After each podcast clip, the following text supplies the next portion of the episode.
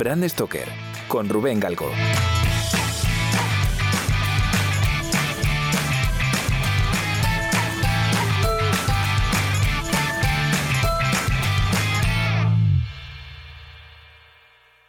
Hola, ¿qué tal? Muy buenas amigas y amigos de Brand Stoker. Bienvenidos una semana más a un podcast en el que, bueno, eh, digamos que va a ser algo un poco especial porque no lo hemos hecho, no he hecho nunca lo que voy a hacer ahora mismo.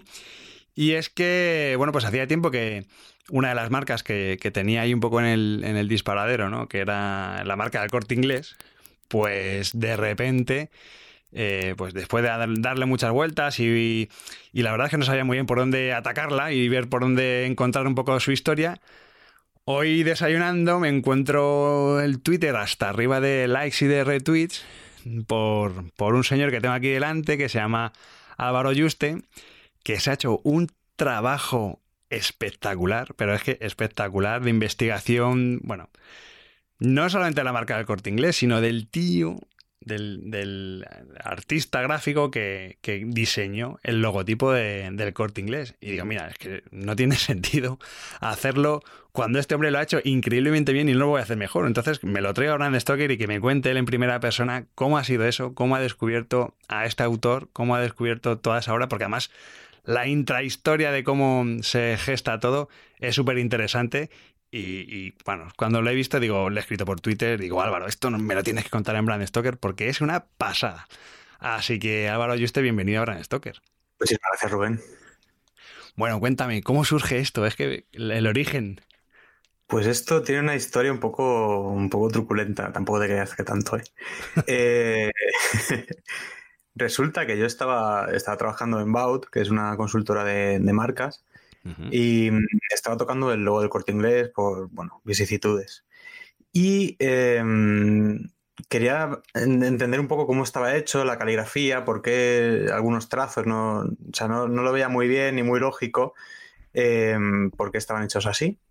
Entonces empecé un poco a googlear y encontré un blog en el que se comentaba la historia del, del logotipo del corte inglés.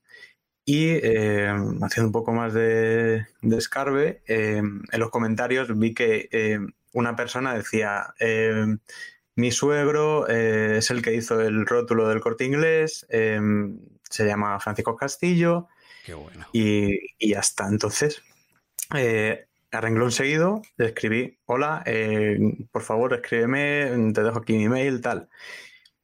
Y yo ya me olvidé de, esa historia. Yo seguí haciendo el logo porque, bueno, yo, yo contaba con que me lo, me lo dijera en ese momento, que me venía muy bien, pero no, obviamente, una persona normal no se mete en un, en un blog a, leer los comentarios con asiduidad. Y mm, el santo temporal es. Eh, esto fue en 2016.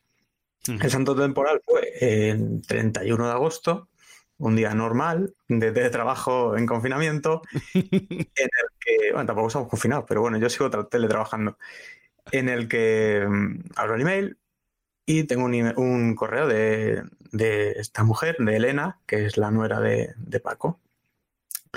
Paco, eh, Francisco Castillo, em, a todo esto pues, pues, le dijo su nuera que, a ver si le, si le interesaba que hablar conmigo y tal, y, dijo, sí, sí, sí, yo, yo quiero contar la historia y tal y cual. Porque claro, este logo del corte inglés, eh, oficialmente, mm, tú buscas en, las fuentes, en los libros y pone anónimo. Claro, claro, es que hay el debate, porque yo a Xavi Calvo le he leído un montón de veces, bueno, en su día tenía un artículo hablando de todo esto, y ahí como que el corte inglés nunca ha querido reconocer claramente quién era el autor. Había ahí una controversia, ¿no? Un poco rara. Yo creo más que es un poco de, desconocimiento, que se ha perdido con el devenir de, la empresa y que mm, la persona que lo sabía, pues, pues ya estamos hablando de, gente que ya estará jubilada y, muy jubilada. Y se habrá perdido el conocimiento. Pero, pero bueno, mm, mm, teniendo aquí la historia de, Francisco que ha querido contar, que está vivo y que, y que me resultaba interesante, pues yo quería tirar del hilo todo lo posible. Quería enterarme cómo había hecho esto, en qué circunstancias, cómo trabajaba. Entonces, pues, pues nada, eh, eh, hicimos una cita para. Mm, concertamos una cita, eh, la, la, perdón, concertamos, una, concertamos, una, cita, la nuera Elena y yo, eh, y quedamos un día en, la casa de una de sus hijas y allí me planté con, una cámara y, a preguntarle. Ahora mismo Francisco está un poco ciego, un poco no, muy ciego. Eh, de hecho, en el vídeo se ve que se dirige a, la derecha de la pantalla y nosotros estamos, estamos totalmente frontal. El hombre solo veía bultos, y, pero nos habían dicho eh, sus familiares que, hasta hace unos años él te cogía un rotulador y te trazaba el logotipo del corte inglés mm, tal cual lo ves. Qué grande, qué grande, qué grande, increíble. Y además todo esto, claro, en mitad del rollo este que tenemos con el coronavirus, que además la gente no es mayor, porque él tiene 92 años, 92 años, sí. Nació en el 28. O sea, que le abra la puerta a un desconocido para contarle su historia de, su, de su gran logotipo, me parece brutal. Yo al principio iba con un poco de, cautela, de miedo. Digo, oye Elena, pero, mm, es que a mí me da un poco de reparo por, Francisco, pero, pero al final creo que lo, hicimos bien. Yo no, no, no, toqué a Francisco en ningún momento porque me daba, me daba cosa que sí, no, no sabes. Entonces yo, yo no todo con distancia, además tenía que gritarle muchísimo porque claro, no me voy a acercar para decirle las cosas. Claro. Y, y sí, sí, con, con todas las garantías de, posibles para no porque, hombre, que esa, esa, historia hubiera sido peor incluso. Que, que, poner, o sea, contagiarle el virus a, Francisco, yo no lo hubiera permitido, la verdad. ¿Te imaginas qué pasas a la historia por haberte cargado al tío, al tío que diseñó el corte inglés? Yo, lo más escéptico posible y no toque nada. Qué bueno, qué bueno, qué bueno. Y, claro, la, historia de este hombre, fíjate qué ingrato, ¿no? Porque bueno, yo antes no, sé si lo he comentado, pero le recomiendo a todo el mundo que se meta en la, en la página de, Medium que tiene Álvaro Yuste, porque ahí tiene el artículo que es una pasada, pero luego también está el enlace al vídeo que, que ha subido a YouTube con la entrevista que se le ve al pobre Paco ahí, el hombre, pues con, bueno, sus achaques, sus 92 años, pero el tío está muy bien de la cabeza, ¿eh? O sea... Está ciego, pero está fresquísimo, es increíble. Sí, sí, sí, sí, el tío ahí dando... un poco más recordar, pero, pero vamos, que, era un ratín nada más.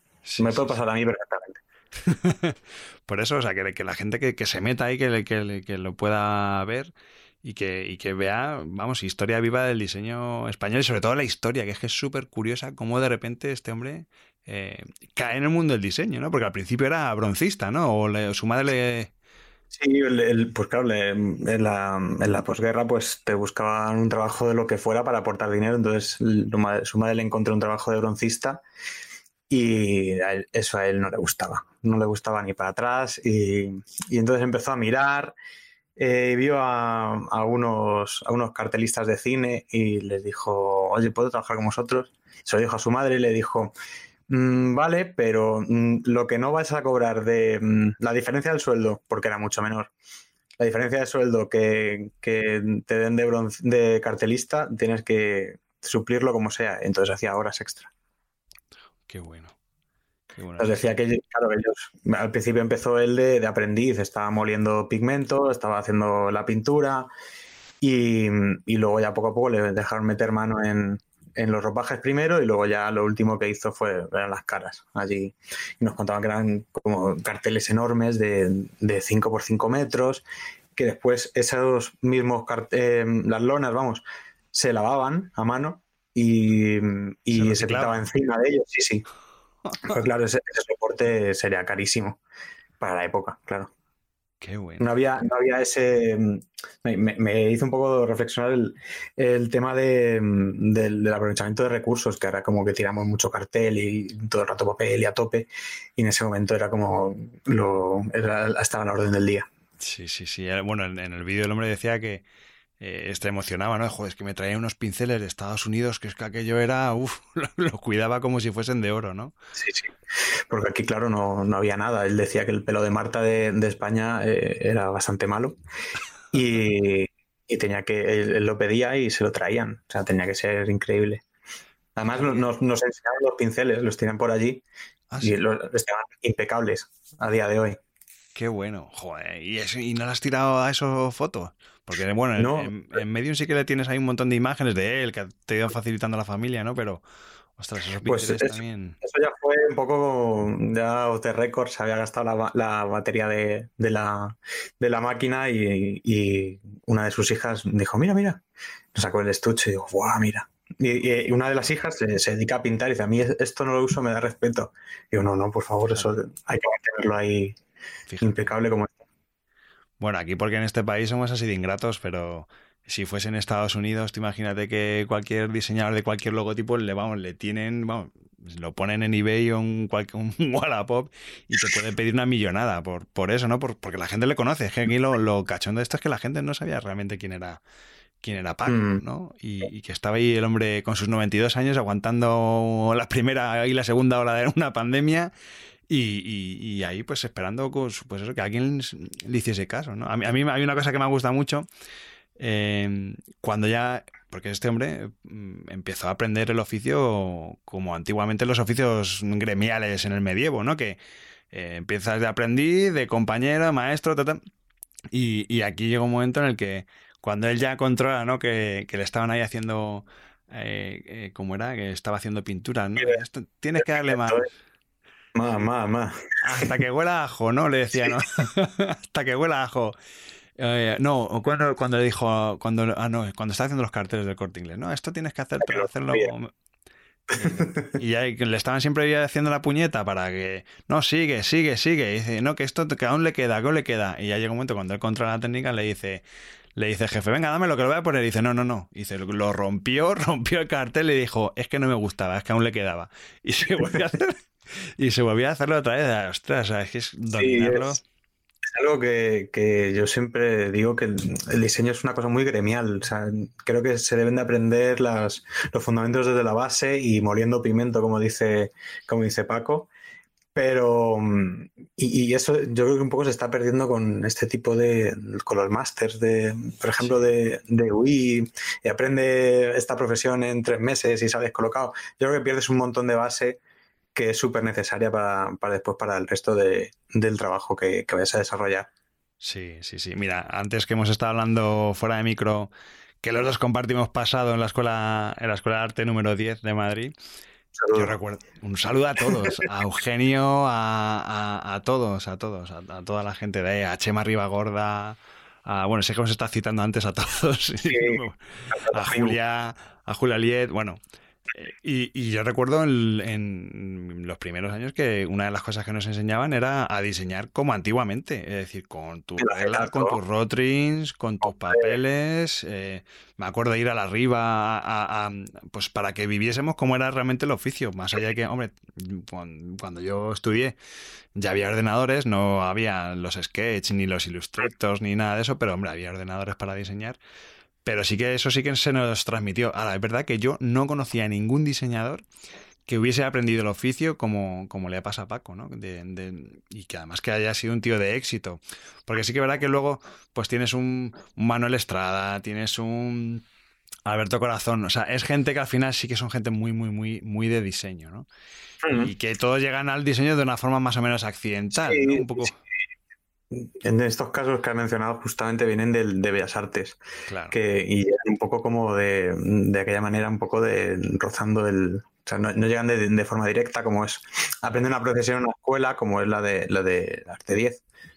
Pero, pero sí, sí, el, creo que el, es lo que comentabas tú, la, la base que, que hay en la escuela, por lo menos en Arte no sé si sigue funcionando ahora eh, el, mismo concepto, pero nosotros, tú y yo somos más o menos de, la misma época y era muy de, las bases de, aprender tipografía, de aprender composición, de, mm, bueno, tú tenías una asignatura como yo que era la de la de eh, técnicas de impresión. Claro. O sea, hay un montón de, cómo va a funcionar la, la pieza que estás preparando y eso se, pierde en cuanto haces un curso de tres meses de, de aprender diseño. me, hacía mucha gracia a colación a esto. Em, el otro día que con esto de, de, Medium y tal, pues eh, me metí para ver otra cosa y me aparecía un, artículo que era eh, básicos para diseñadores de UI. Decía tipografía, eh, el espacial, digo, joder, pero esto, esto es un, un básico, digo. sí, al final es. Al final, pues eso, al final. Yo creo que eso está muy bien en formación, pero al final. no es lo mismo vivirlo desde dentro, ¿no? Como cuando entras de, junior y luego vas tomando el pulso a la agencia o al estudio y luego al final ya vas, vas aprendiendo de unos, de otros y es que no, no es algo experiencial, vivencial. Entonces eso al final también te, ayuda. Yo recuerdo, mira, yo empecé en CIAC International y, estaba, bueno, con Albert Culleré, que era la mano derecha de Joan Costa, que son palabras mayores en, en branding en España. Y al final, es verdad que con sus, pros y sus, contras, pero al final eh, aprendes el oficio de un tío que, ha dominado el medio y le ves sus truquitos del día a día. Con el tema ya los ordenadores y tal, yo también me he encontrado con compañeros que incluso que se tapaban el teclado para que no le vieses el atajo. ¿no? ¿Cómo has hecho eso? No te enseño el atajo, macho. O sea que... Pero sí, sí, la verdad es que es, una pasada, es una pasada. Y sobre todo me gusta el, proceso, ¿no? ¿Qué, te comentaba Francisco del proceso, de cómo diseñó, cómo llegó a esa tipografía, a esa caligrafía? Pues para Francisco, tampoco me... Es una pregunta que, quería hacerle, pero no llegué al, al fin del todo. Yo le preguntaba, ¿pero tú tenías referentes, tú tenías algo donde basarte para hacer una caligrafía o lo que fuera? Y decía, no, no, no, lo cogí ahí del, tirón, ahí con el pincel.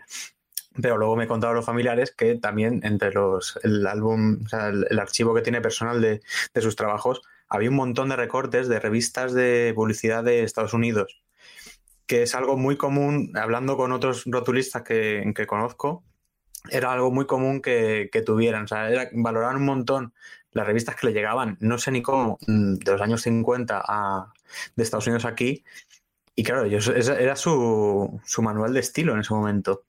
Ahí donde copiaban, de, ahí veían una letra y decían, ah, pues, pues voy a hacerlo así. Era su Pinterest. Claro, era el Pinterest de la época, efectivamente. Y tenían un montón de recorte, claro, ellos recortaban el, cada rótulo de la revista que les molaba y, lo intentaban replicar. Entonces, el, yo creo que la, inspiración del, logo del corte inglés para, Francisco fue, fue las revistas de los, de los años 50 americanas. Madre mía, te voy a ser totalmente sincero, macho. Yo siempre, siempre, cada vez que me decían, oye, alguna marca que cambies, y una de las que siempre decía, el corte inglés, yo la cambiaba, yo le daba un viaje. Ahora, ahora ya no. ahora ya no. Ahora es como si me dices, toca algún logo que ha hecho Cruz Novillo. Pues a lo mejor no me da un poco de respeto. Yo, yo ahí sí que me ha pasado eso, ¿eh? yo toco un logo de Cruz Novillo y me llovieron un montón de críticas. Ah, Además fue, para el corte inglés, el logo de Inves. Ah, hostia, lo hiciste tú. Ah, vale, estabas en Baus. Vale, vale, en Baus. y, además en Brandemia me dio un pal pelo. Ah. Ahora, bueno, yo ahí, ¿en qué año era? Porque ahí a lo mejor no estaba yo y, no me hago responsable. No, no, pero no me dieron pal pelo el, el, post en sí, porque el, post era como aséptico, era como de, sí, sí, los comentarios de... los comentarios de, de, la caverna ahí de, de Brandemia. Eso gracias a Dios y gracias a Javier Velilla ya eso se ha, erradicado. Ya no va, ya no va a haber lugar para jetear en pandemia. Qué bueno, no lo sabía, macho. Mira, qué, qué, curioso. Claro, por eso estaba así trasteando el logo del corte inglés. Estabas ahí, Sí, era para otra cosa, que no viene al caso, al final no salió, pero, pero sí, estábamos, estábamos viendo cómo, se, cómo estaba hecho. Qué bueno. Me gustaba también que Paco decía, bueno, ojo, que el triángulo yo no lo hice, ¿eh? y dije, hostia, digo, es que por eso digo, yo a este tío le respeto totalmente, porque la tipografía, para cuando la hice... ¿eh? claro. Pero... dijo, hostia, el triángulo aquí, eh, no, no, eso yo no lo he hecho. si te fijas, por ejemplo, la primera versión que hizo, el, logo estaba dispuesto en tres pisos. Entonces se tenía una, un poco de forma de pirámide y ya apuntaba, había indicios de que el, corte inglés tenía que tener algún triángulo o algo así. me, pareció muy curioso cuando, vi ya este logo, digo, joder, pero claro, tiene todo el sentido. Qué bueno. Qué bueno, qué bueno, qué bueno.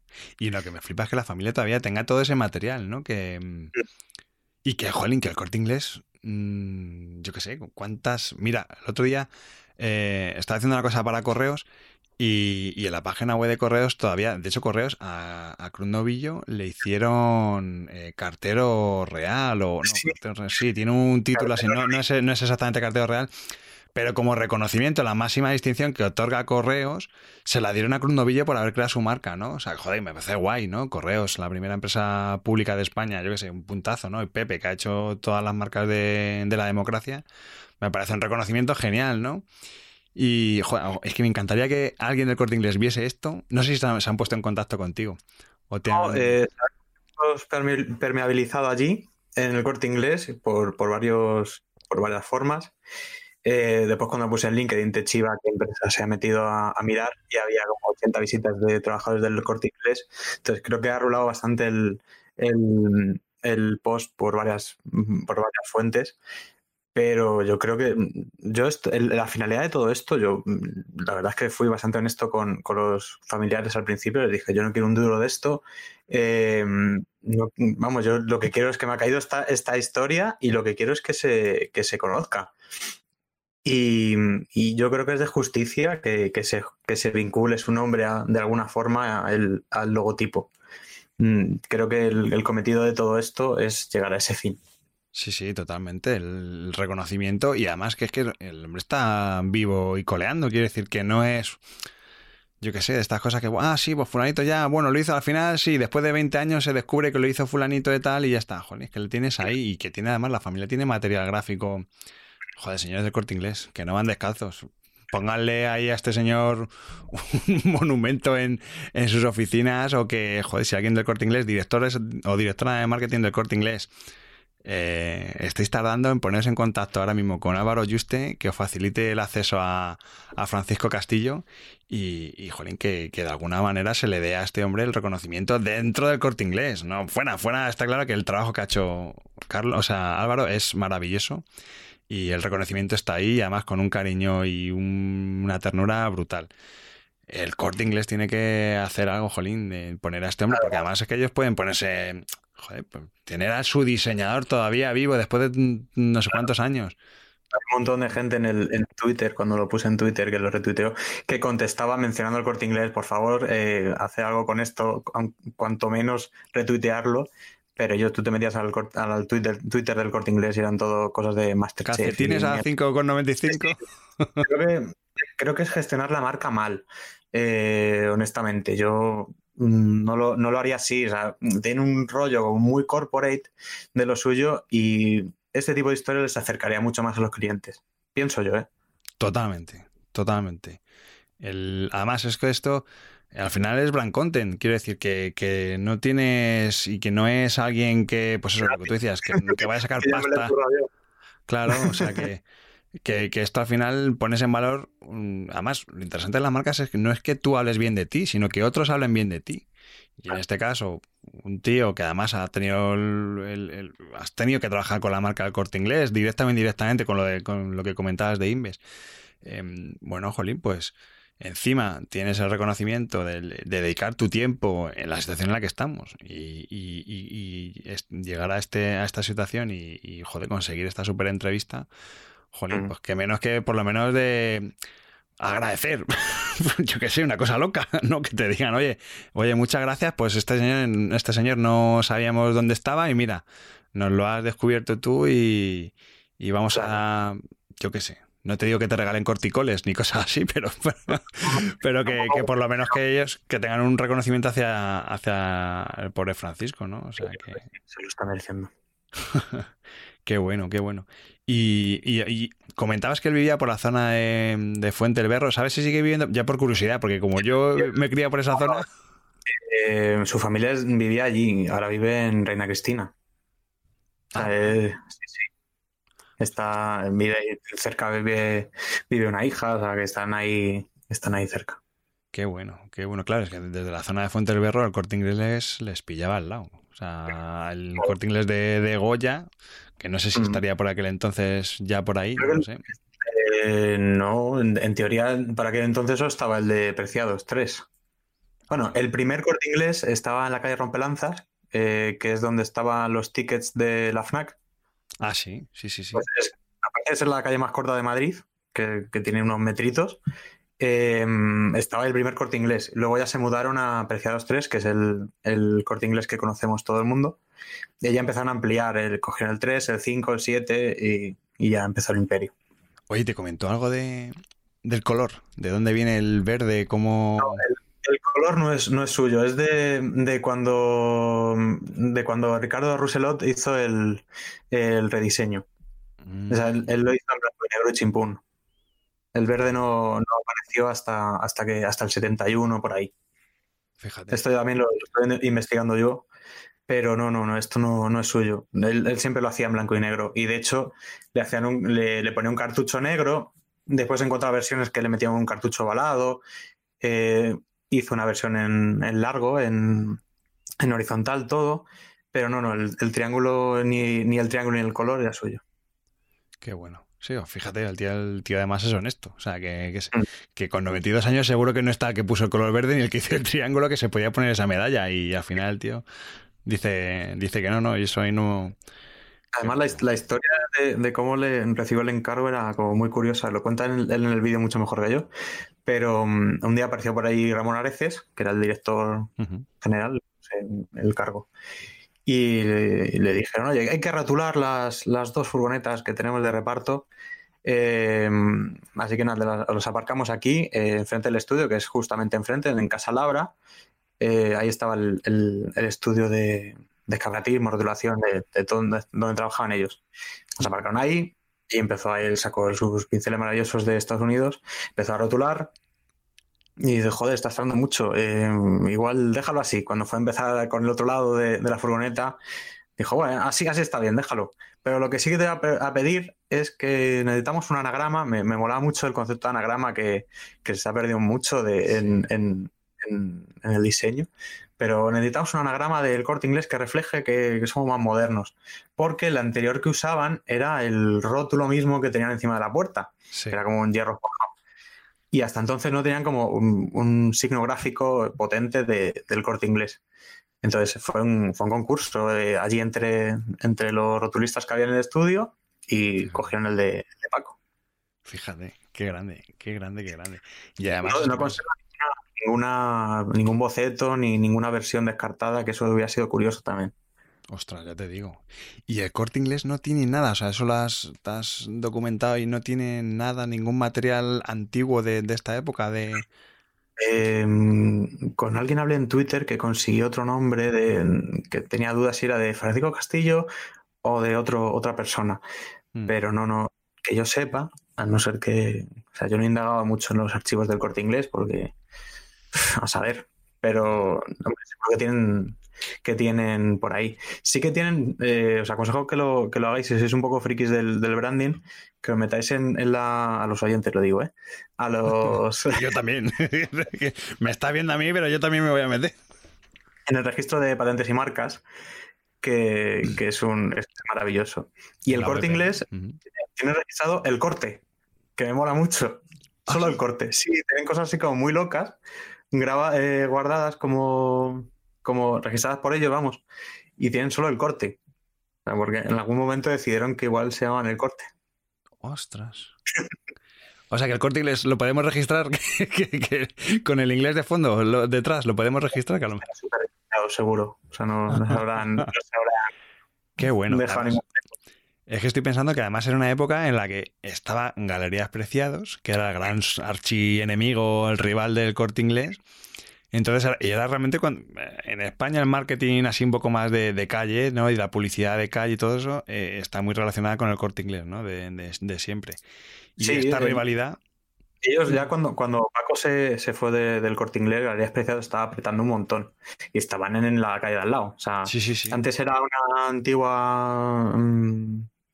Un comercio de sedas o algo así. Y, y te- tenía una historia un poco parecida a la del corte inglés. Venían de, de migrantes cubanos que lo habían petado allí y habían venido a España y habían abierto eh, al modo de, de comerciar de, de- allí de Cuba y de, y de América.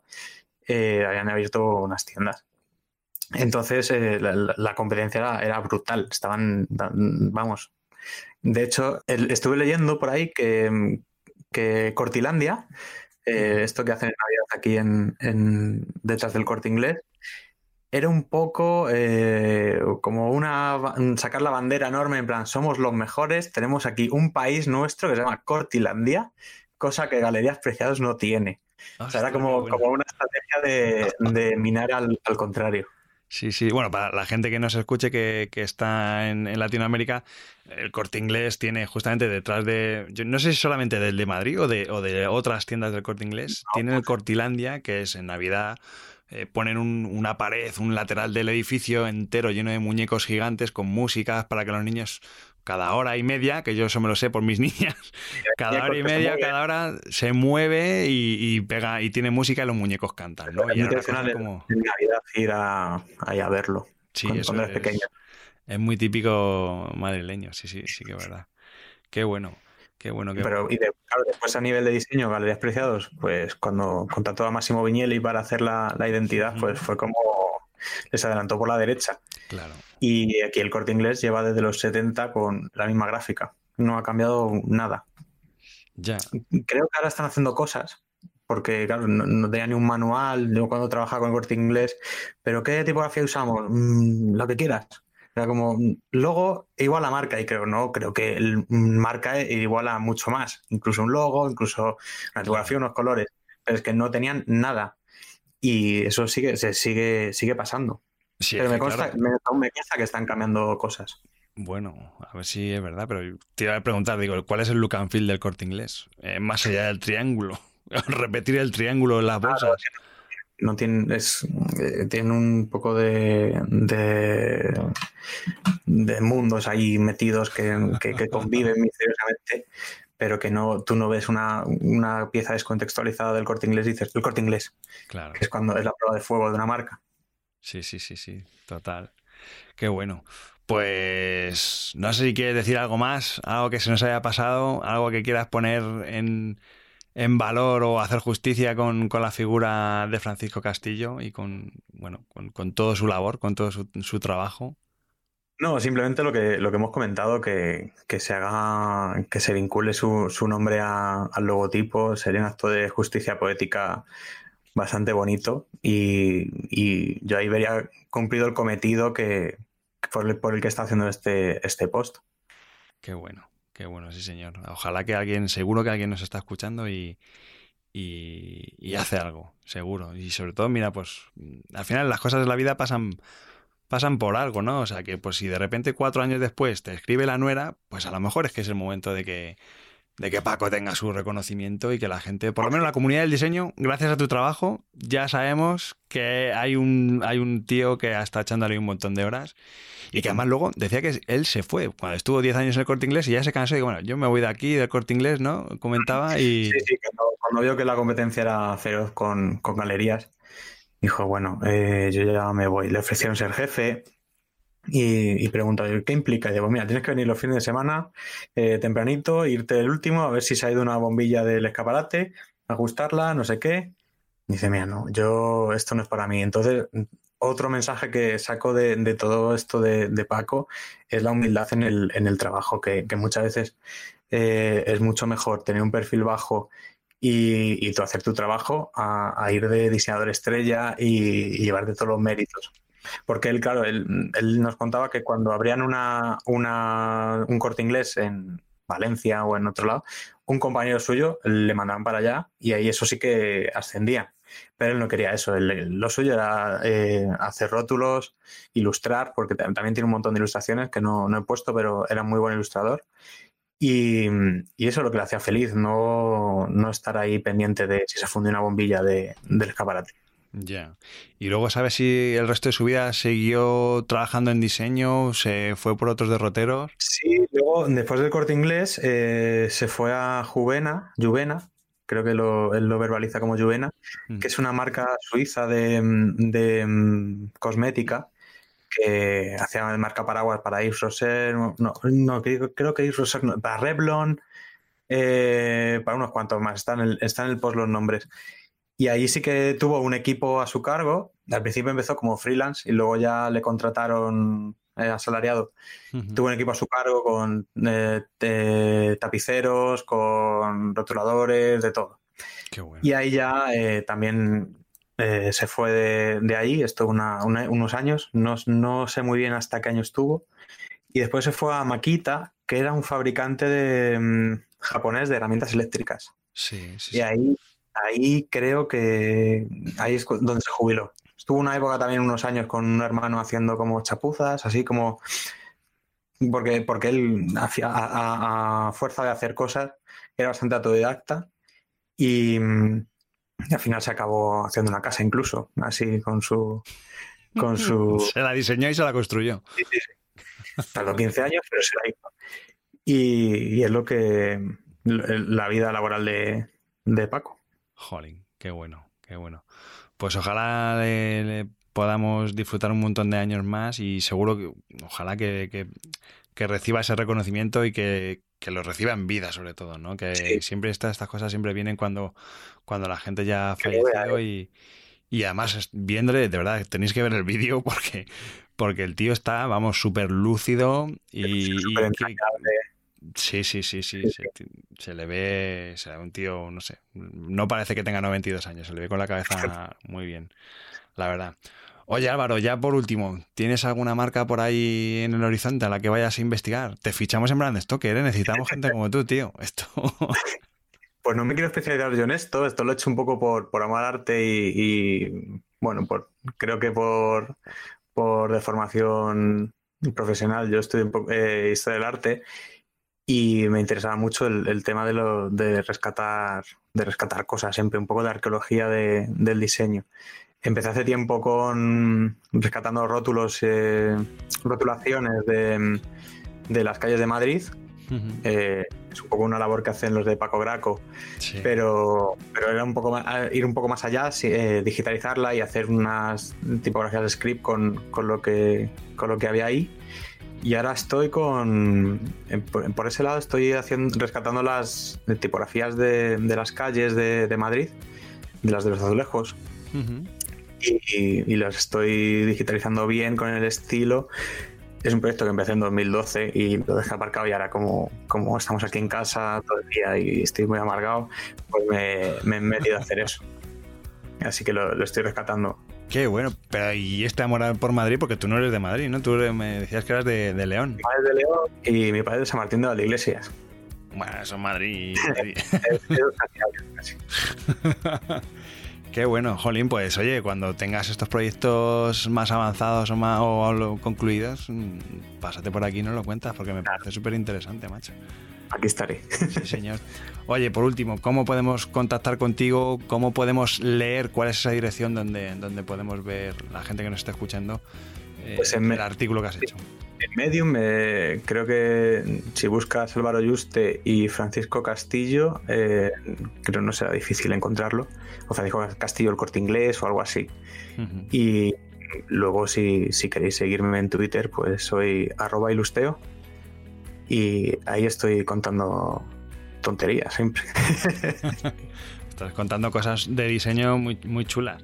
Porque tú, tú, eres freelance o estás trabajando para alguna agencia? No, yo no soy, estoy en, en una startup. Ah, mira, qué guay. Eh, qué bueno. Te iba a decir, digo, el que quiere un logotipo que te, que te llame, pero si estás en una startup ya y no, no nos vamos a meter. un producto y, y estoy muy, muy bien de momento. Qué bueno. Pues nada, oye, Álvaro Yuste, creador de un post maravilloso sobre el origen del logotipo del corte inglés, descubridor de Francisco Castillo. Muchísimas gracias por venir a Brand Stoker, por ser tan rápido, que ha sido leerlo y ya hemos concretado esta, esta misma tarde la, la entrevista. Y, y, que nada, espero volver a saber de ti porque me ha gustado mucho el curro que te has pegado, tío. Muchísimas gracias por invitarme. bueno, hablamos, Álvaro vemos. Chao.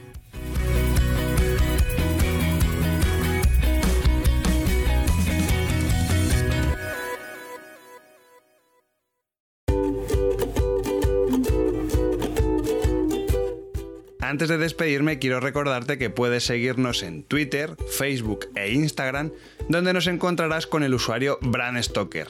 O si lo prefieres, me puedes seguir a mí a través del usuario Crenecito.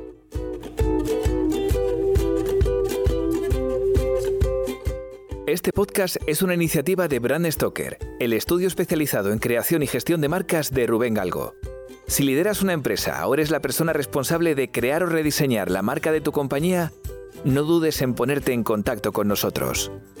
Búscanos en nuestra web, brandstoker.com.